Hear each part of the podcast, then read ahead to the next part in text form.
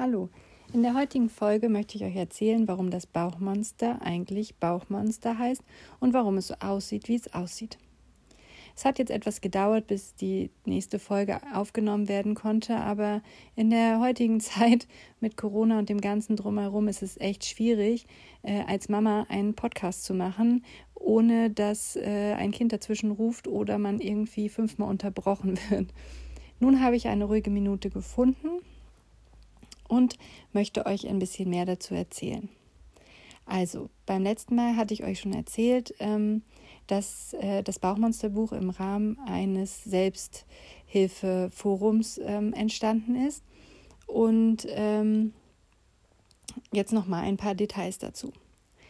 Wir saßen also im Auto und äh, mein zweieinhalbjähriger fragte dann, ja Mama, wo fahren wir denn jetzt hin und was machen wir denn da? Und naja, wir haben dann gesagt, ja, das ist so ein, Mama muss da einen Vortrag halten und ähm, da sind andere, die haben auch so verrückte Bäuche und ja, irgendwie fand man nicht die richtigen Worte.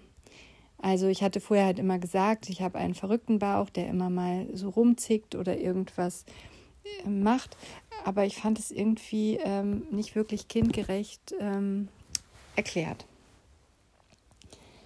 Und nun saßen wir da und äh, grübelten auf der Fahrt, wie kann man das denn einem Kind besser erklären? Und dann kamen wir irgendwann auf Monster. Monster waren zu dem Zeitpunkt total angesagt und total cool. Und ähm, dann dachten wir, naja, dann erklären wir halt, da ist ein Monster im Bauch. Und das macht Mama manchmal Aua und ja, stört sie, ärgert sie. Ähm, als mein Sohn das dann gehört hat, fand er es irgendwie ganz cool. Und äh, so haben wir das immer weiter gesponnen, bis daraus halt äh, diese erste Rohfassung entstanden ist, die wir dann auf einem anderen äh, Selbsthilfeforum vorgestellt haben. Und ähm, wie das Buch halt aufgebaut ist, ist es halt sehr einfach. Und so stellten wir das erstmal so grob vor.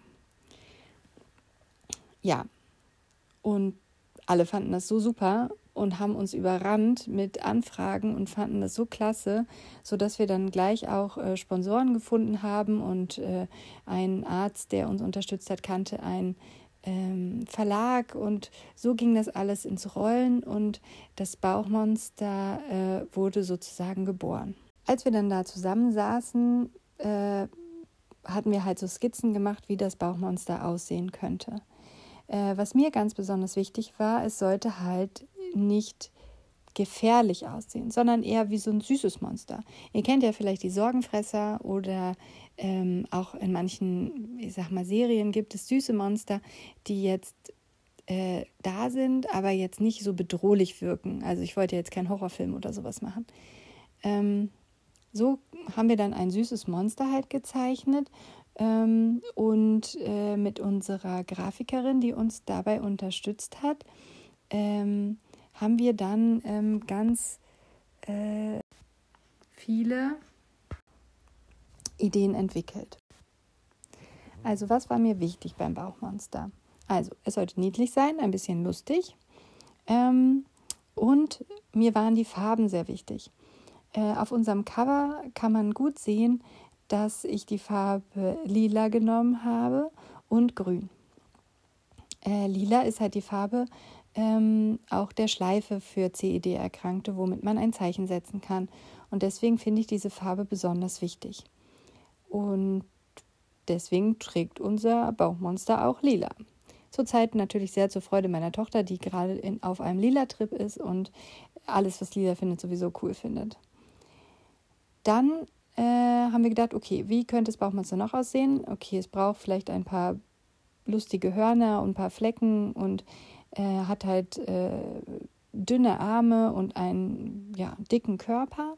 Und die Arme und die Flecken haben und die Hörner haben wir dann grün gestaltet.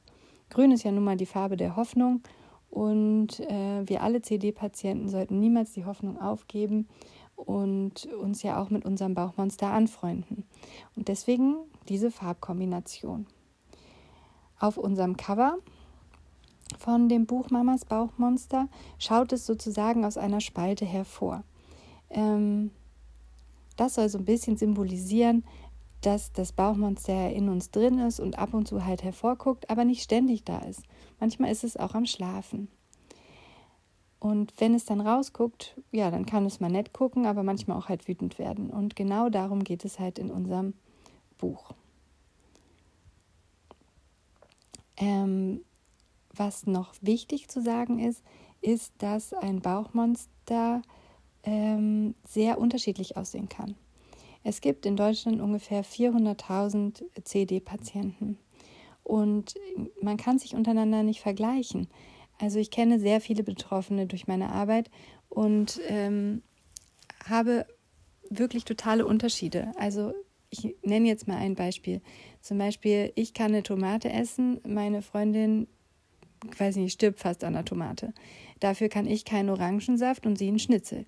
Ähm, das ist sehr, sehr unterschiedlich und ähm, deswegen kommen in unserem Buch auch verschiedene Monster vor, die alle unterschiedlich aussehen. Sie haben zwar alle die Farben grün und lila, aber der eine ist dick, der andere ist dünn, der andere hat fünf Augen.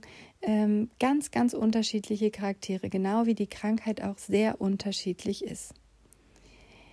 Ich möchte euch jetzt noch ganz kurz ein paar Sachen zu der Erkrankung sagen. Also äh, die chronisch entzündlichen Darmerkrankungen ähm, sind unterteilt in einmal die Colitis ulcerosa und den Morbus Crohn.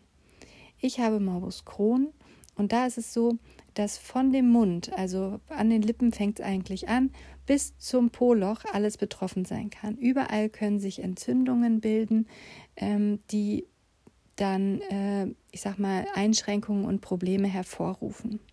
Das kann aber auch wechseln. Das heißt, wenn ich einmal eine Entzündung im Mund hatte, kann auch die nächste Entzündung im Mund erst nach zehn Jahren kommen oder überhaupt nicht. Der Haupt, äh, ich sag mal, die Hauptstelle, wo der Morbus Crohn oft wütet, ist der Übergang vom Dünn zum Dickdarm, das terminale Ilium. Dort ähm, ja, ist, ist am charakteristischen und danach wird auch oft die Diagnose gestellt. Ähm, aber wie gesagt, es kann überall sein in dem Bereich, also von Zunge bis Po wurde mal so schön gesagt. Bei der Colitis ulcerosa ist es etwas anders. Die betrifft nur den Dickdarm.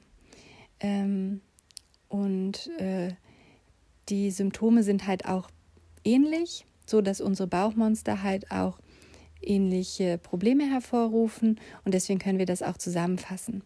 Aber letztendlich sind es schon unterschiedliche Erkrankungen, die auch ähm, ja, verschiedene Probleme machen. Das nächste, was man bei unserer Erkrankung wissen sollte, ist, dass äh, es zwar eine Darmerkrankung ist, aber der Darm nicht nur betroffen sein kann. Wir ähm, haben auch oft Augenentzündungen, wir haben Gelenkprobleme, die so ähnlich sind wie Rheuma.